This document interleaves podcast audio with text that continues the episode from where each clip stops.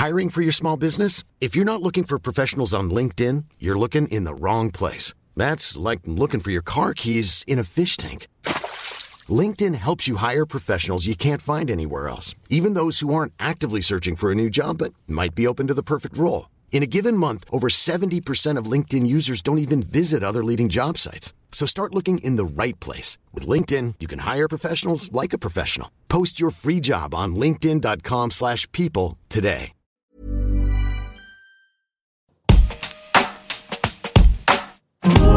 Alto Parlante, tu podcast de política. Te decimos las cosas como son. Al micrófono Pablo Marín y Arturo Aramburu. Comenzamos. Lunes 24 de agosto del 2020, Altoparlante está de vuelta. Y Altoparlante llegó para quedarse ahora sí, después de semanas o meses fueron. Casi meses. Casi meses. Más de de un mes no estar fue. al aire, de no estar grabando. ¿Cuánto Creo que, creo que a los que más, a los que más les surgía era a ti y a mí, güey. Sí. Yo sí estaba que ya me llevaba la fregada. Es más, ni siquiera estaba tan informado como debía haber estado durante estas últimas semanas. que, Fueron vacacioncitas ricas, ¿no? O sea, pues para el país no, güey. Claro. Pasaron cosas muy cosas cabronas. para el mundo. Pasaron cosas muy cabronas. Es más, inclusive hoy es un día muy cabrón. sí. Porque sí. hoy es el día uno. El regreso a clases de más de 30 millones de estudiantes que lo van a tener que hacer desde casa. Un formato completamente diferente. Eh, en los últimos programas se acordarán ustedes que les platicamos que había habido un convenio con las televisoras. Pues bueno, ahora esto entra en marcha. Muy penoso El día porque de hoy. ¿qué es lo que va a pasar con los profesores? Eh, porque muchos de esos de, de ellos se van a tener que quedar en sus casas. De alguna manera los desplazan sin hablar mucho de ellos también. es- eso es cierto. ¿Qué va a pasar con los Eh, papás? Bueno, en general con las dinámicas familiares, todo un tema, porque no es lo mismo decir, quédate en casa cuando tienes aire acondicionado y condiciones maravillosas y una pantalla y comida, a quédate en tu casa de lámina donde tienes dificultades de todo tipo Sí. y es, es bien Sí. diferente. Quienes pueden hacerlo, quienes pueden estudiar desde casa con una comodidad decente para arriba, no se quejen. Claro. hagámoslo, aprovechémoslo, aprovechen que pueden seguir estudiando, que pueden seguir aprendiendo, denle duro. O sea, es educación Sí. a distancia, va a haber incorporación de tecnología, va a haber retos, pero acuérdense que también hay gente que tiene mala calidad de educación eh, presencial en clases y desde su casa probablemente va a ser inclusive peor. Sí, lo va a tener que estar viendo además en tele. Que por cierto, eh, ahorita que hablabas de eso, sí, hay quienes están en casa y hoy tienen la oportunidad de tener acceso a tecnología muy diferente. Por cierto, la plataforma Zoom hoy estuvo teniendo dificultades técnicas importantes porque buena parte del país regresa a clases a través de la plataforma seguro se Zoom. saturó ese y además en otras partes del mundo Claro. está coincidiendo. Entonces, bueno, paciencia. La, la compañía dice que las cosas se van a regularizar. Obviamente es un tema pues, de servidores y tienen que ahí mejorar su, su infraestructura, pero Correcto. la cosa va a seguir. Es correcto. Eh, tema que no puede dejarse lado en cualquier mesa de discusión política al día de hoy. Actualización de COVID. Bueno, ¿Cómo vamos con temas de COVID? Eso es todo un tema, porque resulta que nos, nos encontramos con, este, con esta noticia A ver, muy échalo. interesante. Escuchémosla. El mínimo era 6.000, otro escenario era 8.000, otro era 12.500, que lo presentamos en una conferencia de prensa el 27 de febrero, allá en Lieja, en la Secretaría de Salud. Y teníamos así hasta 28.000, que se redondea a los 30.000, e incluso un escenario muy catastrófico que podía llegar a 60.000. ¿Qué hubo? Muy ¿Qué catastrófico. hubo? De Hoy, la voz de Hugo López Gatel. hoy estamos ya con más de 60 mil muertes y llegamos a este escenario catastrófico que para mí entonces me hago la pregunta, es que la participación del gobierno federal y las decisiones del gobierno una federal porquería. han sido catastróficas. Claro. Y, ¿Y qué, qué dijeron al respecto? Bueno, aquí hay todo un tema. Justo el día de ayer le preguntan a Hugo López Gatel qué, qué, qué es lo que había pasado, por qué habíamos llegado al peor escenario que se pronosticaba y además sigue subiendo la cuenta. Y lo que terminó diciendo, escucha esta estupidez. Lo voy a citar para no estar poniendo tanto porque solo pagaron una inserción de, de gobierno. Y su voz, su voz. Pero dijo que la razón principal eran cuatro cosas. Uno, tabaquismo. Otro, obesidad. Otro, hipertensión. Y el otro, diabetes. O sea, como si de repente de la nada este país, junto con el coronavirus, llegó el mosco del tabaquismo, de la diabetes, de la obesidad. Nos hizo gordos y nos hizo con todas las características que el coronavirus tenía para empezar a matar Sí. gente. O sea, como si eso no se hubiera podido haber Claro. previsto desde hace meses que di yo esta declaración. Claro. Porque este, este audio justo fue al principio de la pandemia como diciendo, no vamos a llegar ahí y oh sorpresa. Es que básicamente lo que hace es eximirse de la culpa. Claro. La culpa la pone sobre las condiciones y, y sobre las circunstancias de México y no sobre sus capacidades o sus acciones que tomaron o dejaron de tomar. Y lo peor no se me hace Gatel, sino la gente que le cree. Claro. O sea, la gente que sigue creyendo en aquel que dijo que esto sería una catástrofe y hoy no es capaz de admitirlo, pues antepone sus emociones Sí, por encima de la razón. Y hay hechos que son objetivos. O sea, por, por más que hay gente que quiera poner la emoción por encima de la razón, la gente sí tiene derecho a tener una opinión, Claro. pero eso no significa que su opinión sea correcta. O sea, los, los, los hechos son hechos. Claro. Y los hechos son que López Gatel dijo que llegar a 60 mil muertos sería una catástrofe, que llegamos a 60 mil muertos Ojo. y que no lo admite. Ojo, 60 mil muertos registrados. En los próximos meses nos vamos a dar cuenta de realmente cuántos hubo. Porque en realidad, seguramente hay muchísimos más que no se han registrado. Ya ha habido diferentes. Traes, traes información de un par de estudios sí, muy, muy hay, hay interesantes. cosas ¿no? muy interesantes. No alrededor de las muertes, pero sí alrededor de la cantidad de análisis que se han hecho alrededor de los tests. Claro. ¿no? Hay, hay una cosa muy interesante. O sea, ya ha habido algunos eh, estudios que dicen que probablemente las muertes en México sean por tres o por cuatro veces más. Es decir, estaríamos hablando de que en realidad ha habido alrededor de 200 250 mil. mil casos, imagínate, 240 mil casos. Ahora, eh, Mike Ryan, que es director del Departamento de Emergencias Sanitarias de la OMS, de la Organización de la- eh, Mundial de la Salud, justamente dijo hace en semana, la semana pasada que la magnitud de la crisis del COVID-19 en México está muy subestimada y específicamente dijo, los tests son limitados con 3 por cada 100 mil habitantes. Imagínate que en Estados Unidos están haciendo 150 por cada 100 mil habitantes. Y la Universidad de Oxford, a la par, el 21 de julio pasado, dijo que en México se estaban realizando 0.10 pruebas por cada mil personas. Y esa cifra, hace tres semanas, empezó a disminuir a 0.07, es decir, un 30%. Punto, punto 07 pruebas por cada 100 mil habitantes. Imagínate lo grave. O sea, ahorita la curva, Es ridículo. si tú güey. la ves, pareciera que está decreciendo, pero ahí va el truco. Si estás haciendo 30% menos pruebas, que de por sí eran muy pocas, o sea, muy escasas y no eran representativas realmente, estadísticamente hablando, obviamente parece que hay una disminución. No quiere decir que hay una disminución real de la cantidad de contagios y personas infectadas. Lo que está viendo es que hay una- un menor monitoreo y entonces disminuyen los casos detectados porque pues no hay suficientes pruebas. Esto es todo un tema. Yo sí creo que hay que abrir mucho los ojos. Sí hay un problema muy grave alrededor del tema del coronavirus. Creo que hay otro tema que tenemos que hablar mucho más de frente en este país, que es el tema de la obesidad, que es el tema de la mala alimentación, que es un tema... Güey, la, la presión que meten las empresas de comida chatarra. Uy, todo un tema en- en alrededor las del- cámaras, del lobbying, güey. alrededor de todo eso. Eh, otra cosa es un presidente que está mal informando. El- hace un par de días justo dijo que a los niños no les afectaba el COVID. Le recuerdo, señor presidente, que llevamos 211 niños fallecidos. Si no les afecta, entonces yo no sé qué es lo que está pasando. O sea, realmente muy preocupante esta, esta falla sistémica en la comunicación eh, que al final causa muertes. Politizaron la pandemia. Y- Pol- politizaron la pandemia y están politizando absolutamente todo. Exacto. Y justamente el, el tema que yo creo que nos llevará el- una gran parte del programa es, pues, me- meramente estos juegos de poder, cómo convergen por momentos y vuelven del país un mierdero. Es buen momento para hacer una pausa y darnos cuenta que falta menos de un año para la elección más grande de la historia del país. Son 21 mil puestos. 21 mil puestos los que van a estar en juego. De elección popular, sí. Los partidos lo saben. Claro. Las fuerzas de poder lo saben. Los empresarios que están cerca de aquel político, de este otro político, lo saben. Y van a hacer todo lo que puedan para ganar la mayoría de esos puestos políticos. L- los políticos también creen que entre más embarren a los demás, les va a ir mejor. Claro. Lo que no saben es que lo único que ocasionan en los ciudadanos es que nosotros tengamos la idea acertada de que eso es lo que pasa, que todos están embarrados, que todos están involucrados, que Todos no importa de, de qué malos. partido de- provengan, que no importa de dónde sean, están metidos en la mierda. Exacto.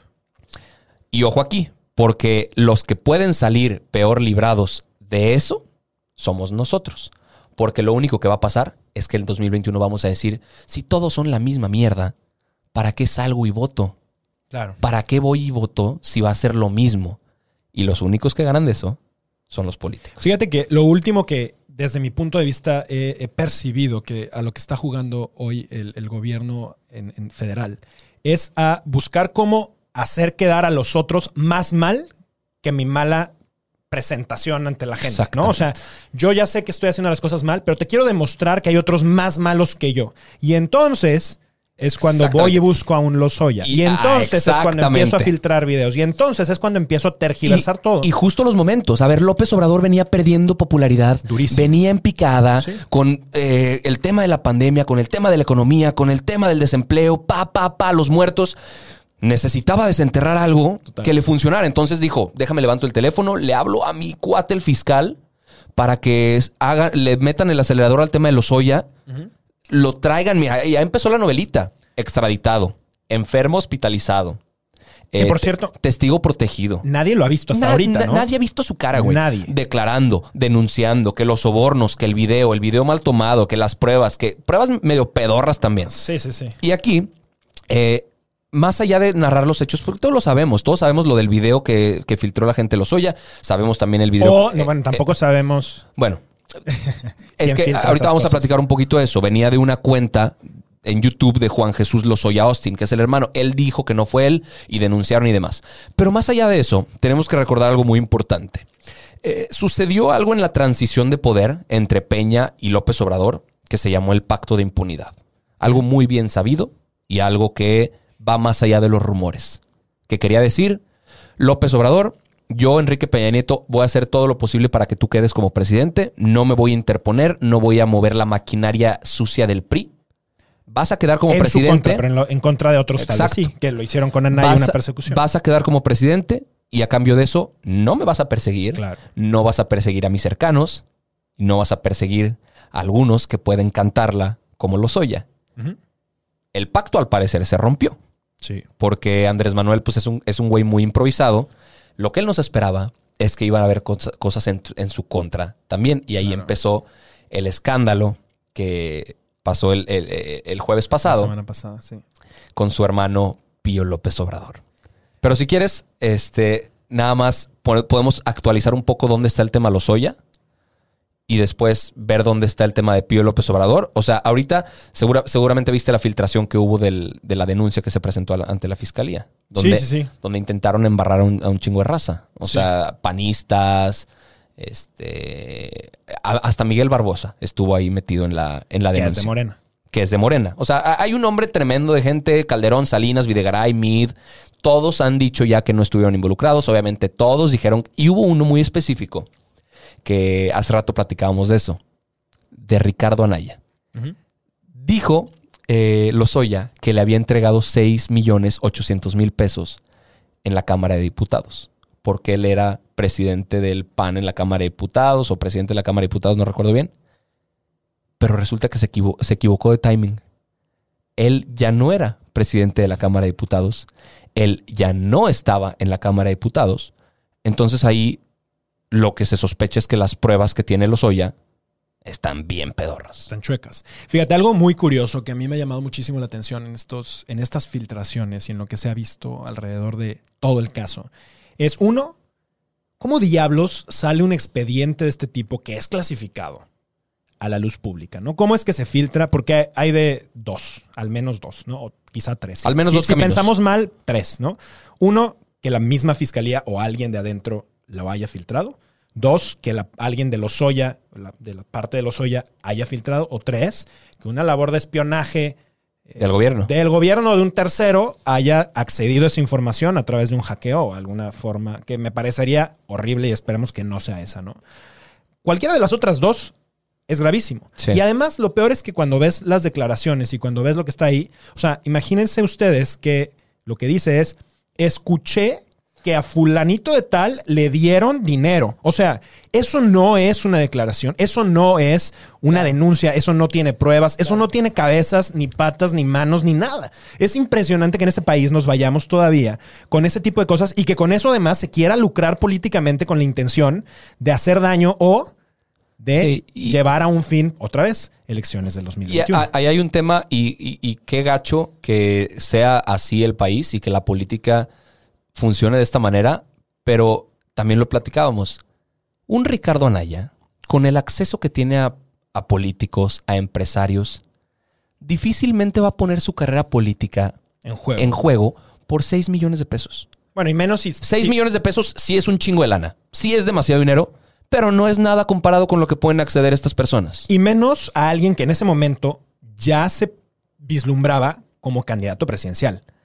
O Exactamente. sea, vi- en ese momento Ricardo Anaya ya se sentía Exactamente. candidato, ya estaba, o sea, muy cerca en el PAN, ya, ya controlaba muchos hilos Sí. como para eventualmente hacer su candidatura por 6 millones de pesos.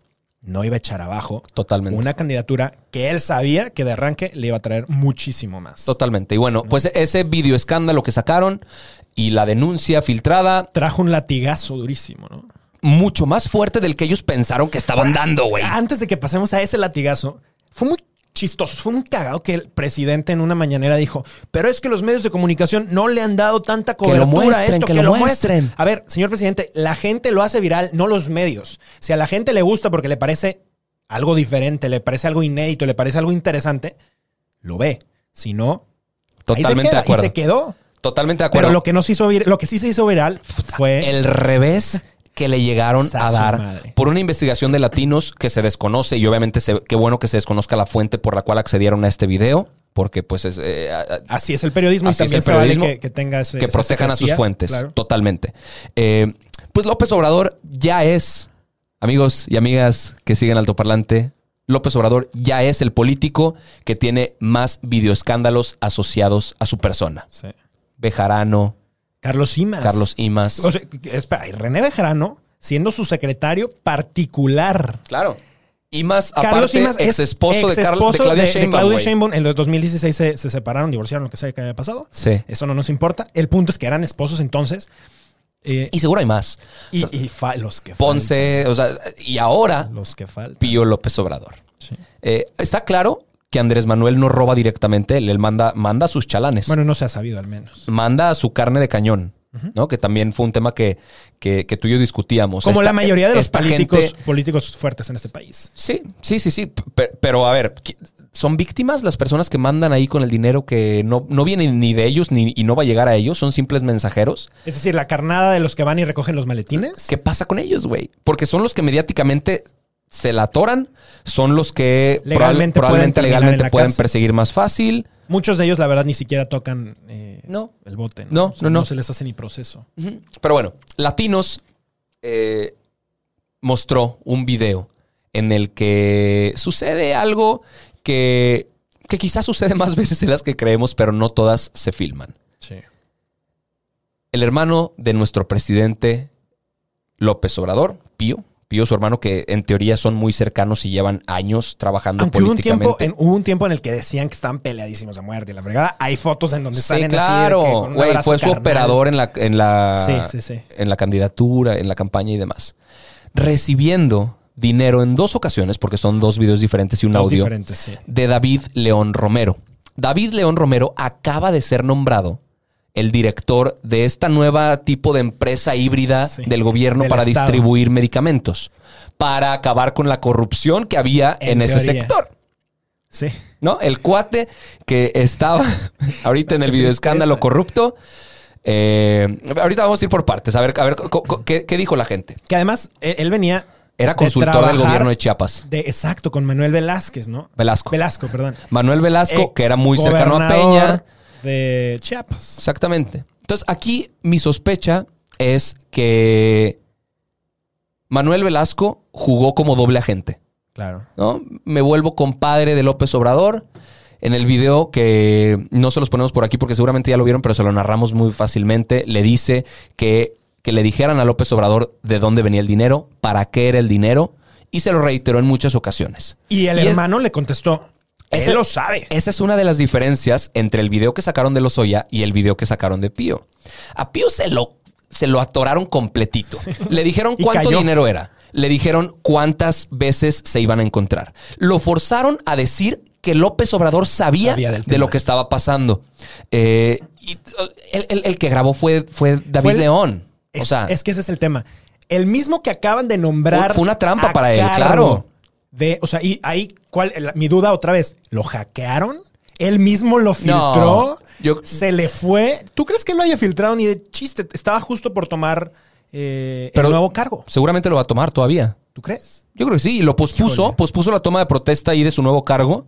Pero. Bueno, si lo toma, sería aceptar la corrupción den- dentro del gobierno del mismo Claro. Andrés Manuel en un puesto en donde Inclusive- además se estaría lucrando sí. con sí. la salud de la gente. Claro. Imagínate lo peligroso que es eso Claro. en este momento de pandemia y de insuficiencia en Y todo. a todo esto, López Obrador contestó inmediatamente, después de que David León lo dijera una noche antes, dijo que todos, todas, to- toda esa cantidad de dinero eran aportaciones voluntarias de la gente para construir la revolución que ahora llamamos la cuarta transformación. Señoras y señores que nos escuchan en casa, eso es un delito electoral. Claro. Que además el, El presidente artículo, aceptó. el artículo 15 de la Ley General de Delitos Electorales menciona muy claramente que se impondrán de 5 a 15 años de prisión a quien por sí o por interpósita persona realice, destine o reciba aportaciones de dinero a favor de algún precandidato o agrupación política. Entonces, tan ignorante como lo es ese señor, aceptó la culpa por no conocer cómo está conformada la ley. Fíjate que yo, yo ahí difiero. No creo que haya si- sido ignorancia. Yo creo que sabe que en este país La ley no vale importa. madres si haces porque nada se castiga. Vale madres si confiesas. Entre 130 millones de mexicanos en cadena nacional con todos los medios enfrente, vale madres porque pesa más lo que diga el presidente. Y pesa tanto que el mismo fiscal se le doblega al presidente. Pesa Claro. tanto que un puesto que en teoría es independiente, porque se supone que el fiscal es independiente al presidente, Claro. hoy le pareciera que le está pasando información de manera Sí. privilegiada, pareciera que le responde. O sea, e- eso es lo peligroso. En, Hay- un, en un país donde se pierden este tipo de instituciones. Santiago Nieto? Santiago Nieto ya en, en teoría se va a iniciar la investigación, ¿no? Bueno. De la unidad de inteligencia financiera que depende de Hacienda, que O- depende de presidencia. es que- sí, evidentemente, O entiendo. que es el jefe de mi jefe, Entiendo el el, punto. presidente. Pues Entiendo el punto. Pero, pues creo que lo, lo- lo que nos toca es intentar impulsar que se sigan llevando a cabo estas investigaciones y ver a dónde llegan. O sea, ver cuánto fue realmente estas aportaciones, Claro. cómo se recolectó el dinero, eh, a dónde llegó y en qué se utilizó. sí.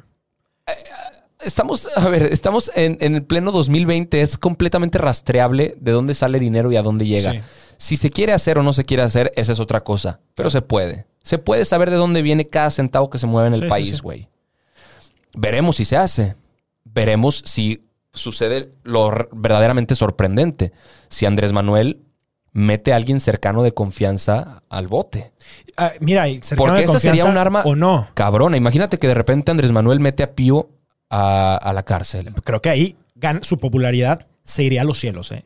Ahora, mira, Hasta ya los que no creemos en él, creo que recuperaríamos algo de creeríamos un poco. Fíjate, yo ahí y creo que más allá de que meta a alguien de confianza y cercano o no, que meta a alguien al pinche bote. Sí. O sea, hay mucha gente. Sí. Lozoya no está en el bote No. y es uno que ya se tiene. García Luna. O sea, hay, hay tanta gente que se ha acusado y que no se ha hecho un proceso y que no han Sí. tocado la cárcel, que lo que creo que este país necesita es ver que la ley Bueno, está se Rosario, cumple, está Rosario Robles. que a quien no se le, por cierto, no se le han demostrado nada y siguen un proceso eterno que probablemente sea un tema mucho más político. Eso es lo peligroso. Sí. Que es un país en donde al final nos vamos por un tema político y no por un tema legal que realmente tenga efectos penales que, que sancionar. ¿no? Completamente. Ahora, vamos a hacer como que un- una pausita aquí, vámonos un poco hacia un tema pues, más global, porque también en Estados Unidos y en los próximos programas vamos a estar hablando mucho más de esto. Acuérdense que en noviembre El 3 de noviembre. elecciones en Estados Unidos y Joe Biden es el contrincante del actual presidente Donald Trump, que más Joe Biden, de llegar a ser presidente, se convertiría en el presidente más viejo de la historia de Estados Unidos, de 77 años. Y no es algo que tampoco nos deba sorprender, porque obviamente la longevidad está aumentando y las Claro. personas de esa edad pues tienen mejores fa- facultades mentales hoy en día, ¿no? Evidentemente en altoparlante es nuestra obligación tener un especial para hablar justamente sí, vamos a hablar mucho más de elecciones norteamericanas que son distintas en muchos, en muchos ámbitos a las mexicanas, parecidas en algunos otros. A Donald Trump le acaba de renunciar una de sus asesoras de más tiempo, que aparte dirigió su campaña anterior. No recuerdo bien el nombre, me, me acuerdo que se, se apellida Conwell, pero le acaba de renunciar en uno de los momentos más complicados. Ya no falta nada para la elección, ¿eh? Ya no falta nada. Y Joe Biden eh, acaba de elegir a su compañera de fórmula. Justo, justo era lo que quería platicar un poquito. O sea, Kamala Harris es una mujer afrodescendiente, eh, de familia migrante y que de alguna manera ha peleado mucho por, por minorías y, creo que esto ha sido muy bien recibido en general entre los demócratas. Vamos a ver cómo lo, lo está tomando la gente. El mismo Biden creo que tiene una historia muy interesante. O sea, de arranque perdió a su esposa e hija en un accidente automovilístico en el 1972 y en 2015 perdió a un hijo suyo por, por cáncer. Entonces trae una historia también de, mucha sensibilidad que logrará probablemente utilizar para generar mucha empatía con la gente. Eh, es muy cercano a Barack Obama, fue vicepresidente mientras Sí. estuvo la administración de Barack. Entonces yo creo que hay muchas cosas y muchos elementos que se van a ir puliendo. Hoy en las encuestas Biden va arriba. Sin embargo, se ve que va a ser una, una elección muy apretada. Pero justo por eso tenemos que hablar todo un episodio de eso. que sí, porque obviamente. Hillary Clinton le ganó por votos a Trump y aún así no quedó. Exacto. como presidente. Es, es todo un tema que creo que hay definitivamente que explicar mucho más a fondo. El tiempo se nos está yendo, el tiempo se acaba. Pero viene toda una temporada Va a venir frente. mucho más. Les agradecemos muchísimo que sigan por acá. Sin, no nos vamos a ir antes sin recordarles que por favor síganos en redes sociales. Estamos como Arturo Aramburu, Pablo Marsk, Arturo, Arturo Aramburu. Arturo Aramburu, Pablo Marsk, altoparlante.podcast y seguimos al tanto de seguirlos leyendo. Nos vemos todos los lunes y todos los jueves, a menos que nos censuren. Ahí Chao. está. Todo por hoy, pero sin llorar. Estaremos de vuelta cada lunes y jueves en todas las plataformas. Si crees que alguien necesita entender las cosas como son, compártele este capítulo. Nos vemos. A lot can happen in the next three years. Like a chatbot may be your new best friend. But what won't change? Needing health insurance. United Healthcare Tri Term Medical Plans are available for these changing times. Underwritten by Golden Rule Insurance Company, they offer budget friendly, flexible coverage for people who are in between jobs or missed open enrollment. The plans last nearly three years in some states, with access to a nationwide network of doctors and hospitals. So, for whatever tomorrow brings, United Healthcare Tri Term Medical Plans may be for you. Learn more at uh1.com.